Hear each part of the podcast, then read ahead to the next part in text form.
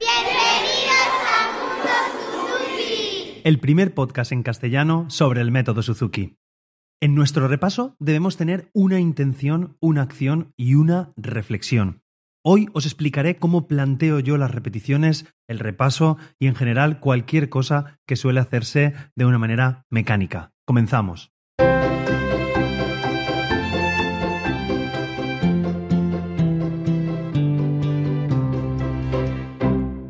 Hola a todos y bienvenidos. Soy Carmelo Sena, profesor de guitarra Suzuki, y a través de este podcast me gusta compartir mi experiencia en el día a día como profesor y todo lo que sé y voy aprendiendo sobre esta fascinante filosofía de vida que es el método Suzuki.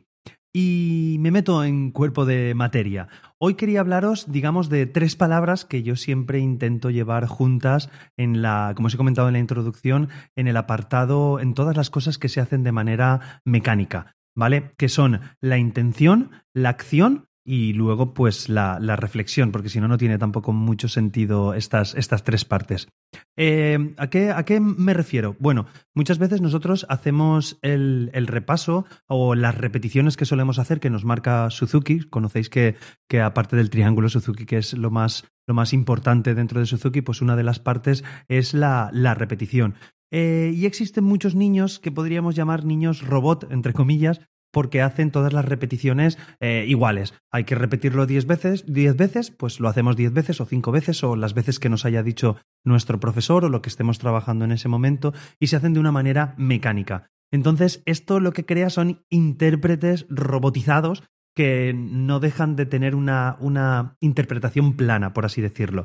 Entonces, lo primero que vamos a intentar buscar en, en, estas, en estas partes mecánicas, por así decir, es una intención. ¿Qué intención podemos buscar? Bueno, podemos buscar eh, mejorar el sonido. Podemos buscar tocar un giro melódico que no nos salga, que pues estemos trabajando esa parte. Podemos, eh, tenemos la intención de mejorar la memoria. Tenemos la intención de mejorar nuestra postura. Por ejemplo, tocar más, más rectos erguidos, como tengamos cada uno su instrumento. Podemos tener la intención de limpiar la, la, mano, bueno, la mano izquierda, en mi caso, en el caso de violinistas, chelistas. Eh, tenemos la intención, no lo sé, pues a lo mejor los flautistas, de no hacer tanta columna de aire en este, en este pasaje, ¿vale? Tenemos que buscar, pues, una cierta intención ya sea de mejora, de corrección, de facilitación, ¿vale? Creo que me vais entendiendo. Hay que intentar buscar esa, esa parte de, de, mejora, de, de, de, tener esa intención de, oye, vamos a repetirlo cinco veces, vamos a tocar esta obra, pero voy a tocarla para que las personas que me están escuchando sean capaces de bailar. Eso se lo he dicho hoy a, a, un alumno porque lo tocaba todo plano. Es de, vamos a tocar esta canción, pero imagínate que vamos a tocarla para que bailen. Hay que tocar un poquito más despacio, hay que intentar interpretar y es una primera intención lo, lo que tenemos. Después hay que hacer una acción, eh, que, es la acción propiamente de, de, decirlo, ¿vale? Decimos la intención, vamos a tocar, por ejemplo, vamos a hacerlo, pues que vamos a mejorar nuestra interpretación, que no sea mecánico. Vamos a hacer una interpretación, esa es nuestra intención. Y pasamos seguidamente a la acción. La acción es fácil decirlo, es simplemente hacerlo, coger y tocar esa obra, tocar ese movimiento melódico, tocar esa, esa tonalización, ese pequeño, ese pequeño trocito que no nos sale, ese, ese enganche que nos hace rápido, intentar ir más rápido en un trocito. Bueno, creo, que me entendéis, no, no os quiero poner más ejemplos.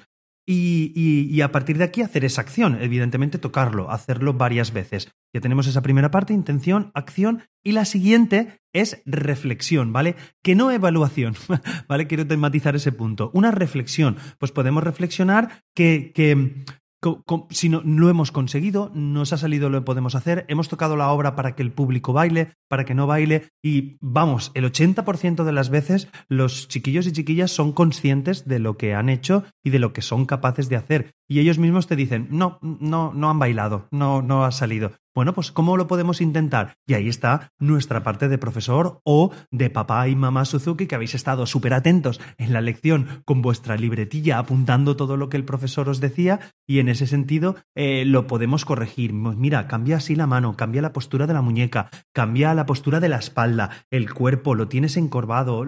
Hay un montón, un montón de verdad. Eh, muchas veces eh, parece que los profesores digamos, oye, ponte recto, vamos a cambiar, pero es que la postura debería ser creo que es uno de los puntos técnicos de todas las, las canciones de los, del método y, y, digamos de todas las canciones y todas las canciones del mundo, diría yo, porque de verdad que es que una buena posición, una buena higiene postural es fundamental para que tengan un buen sonido, sea en el instrumento que sea. Si yo estoy tocando el piano encorvado, pues las notas, mm, aunque parezca que el piano solamente es tocar una tecla, ni muchísimo menos, es simplemente pues, tenemos un sonido agarrotado, solo el ponernos bien, el ponernos rectos, el tener unas manos bellas, correcto, hace que mejoremos un montón el sonido. Perdonad si escucháis más fuerte o más lejos porque estoy explicándoos y me voy para atrás y me voy para adelante con el micrófono, pues imitando las posiciones de los instrumentos que, que os voy comentando. Quería dejar esto claro, esta intención es acción y después una pequeña reflexión que lo podemos hacer con el niño. Claro, no vamos a hacer la misma reflexión con un niño de 3 años que con un niño de 15 o con una niña de, de 12. Entonces vamos a hablar dentro de, de su posible nivel. Es, eh, y luego, mmm, cositas que, que, me gustaría daros soluciones para, para para poder hacer en estas canciones? ¿Qué intenciones? Pues podemos tener eh, la intención de escuchar, simplemente escuchar lo que estáis tocando. Parece mentira, pero a veces no llegamos a escuchar, simplemente mecanizamos. Eh, escuchar las canciones que tocáis, tanto vosotros la interpretación como la interpretación del papá o la mamá, en el caso de que estemos en los primeros volúmenes, en volúmenes más altos no, el, rol de los papás ha, ha, cambiado. Me gustaría hablar también en un capítulo sobre el rol de los papás en volúmenes más, más elevados. Y eh, por ejemplo, cantar, cantar muchísimo, cantar todas las canciones, cantar con notas, tararear, tararear con la boca cerrada, hacerlo con, mmm, con la boca cerrada, mil cosas. Todo, todo eso lo tenemos que intentar hacer para no tener estos niños robot, entre comillas. Y también cabe la posibilidad de que seáis capaces de comenzar en cualquier parte de la canción, ¿vale? En cualquier parte de la canción, pues yo quiero empezar a mitad, a mitad de esta frase, a mitad en este punto, en este giro melódica. Tienen que ser capaces los chiquillos y, nosotros dentro de lo posible, nosotros me refiero a los papás y las mamás, de empezar en cualquier punto de la canción. Eso de, ostras, no sé dónde estoy, tengo que volver a tocar toda la canción desde el principio, no, no, no, es bueno. Tenemos que tener la melodía en la cabeza y ser capaces de cogernos en, en, en ese punto. Cositas que os pueden venir bien, pues es por ejemplo un juego muy típico de Suzuki, es el alternar cantar con tocar. Yo lo hago con mis alumnos, pues lo podéis hacer en casa también con palmas. Nosotros empezamos a tocar una canción con el instrumento y en el momento que, que escuchemos una palma, pasamos a cantar. Volvemos a escuchar otra palma, pasamos a tocar. Una palma cantamos, una palma tocamos. Yo en las clases de grupo pues lo suelo hacer con un silbato o lo solemos hacer, lo, lo suele hacer también a veces un papá o una mamá. Entonces os invito a que, a que en casa lo podáis hacer y hagáis esta alternancia de cantar y tocar. Y el último punto que quería hablaros es que, hablando de esta intención, acción y esta reflexión, es que no me malinterpretéis, que no me malinterprete nadie, pero vale la pena hacer un repaso con menos piezas, pero con mucha más calidad. Creo que hablé algo de esto en, el último capítulo y ahora os lo digo, os lo digo así. Es, vale la pena, a lo mejor, en vez de hacer 10 eh, canciones de repaso, de, de pues si estáis en el volumen 5, vamos a repasar dos del 1, dos del 2, del 3. Vale, pues de verdad, en vez de hacer 10 canciones, vale la pena que hagamos 5 pero con un repaso de más calidad, con un repaso de más conciencia, que tengamos esa intención de, oye, voy a tocar esta canción que hace tiempo que no la toco, o que mira, voy a tocarla como si estuviera en un concierto. Me da igual, no me voy a parar, voy a salir como salga, como si estuviera en un concierto. Oye, voy a tocarla como si estuvieran todos durmiendo. Voy a tocarla suave, un apartado de hacerlo suavecito. Voy a tocarla súper fuerte. Estoy en un estadio y quiero tocar súper fuerte. Buscar esa intención porque además le daréis variedad a los chiquillos y se lo pasarán mejor.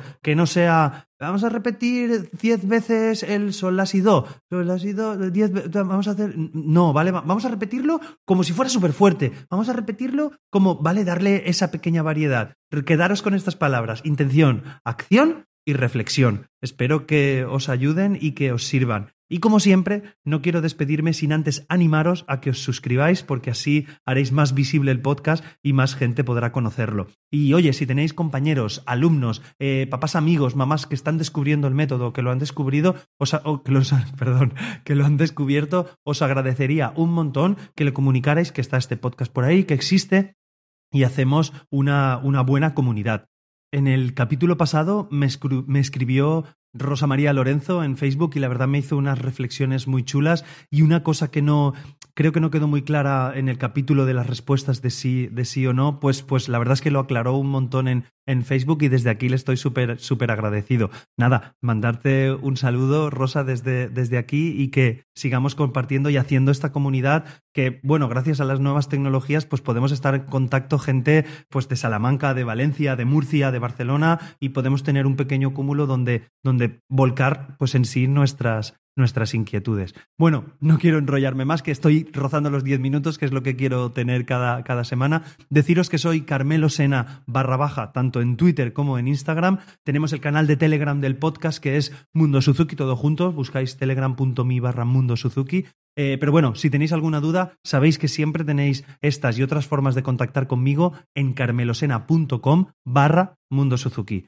Nada más, nos escuchamos en el próximo capítulo. Hasta luego, un abrazo.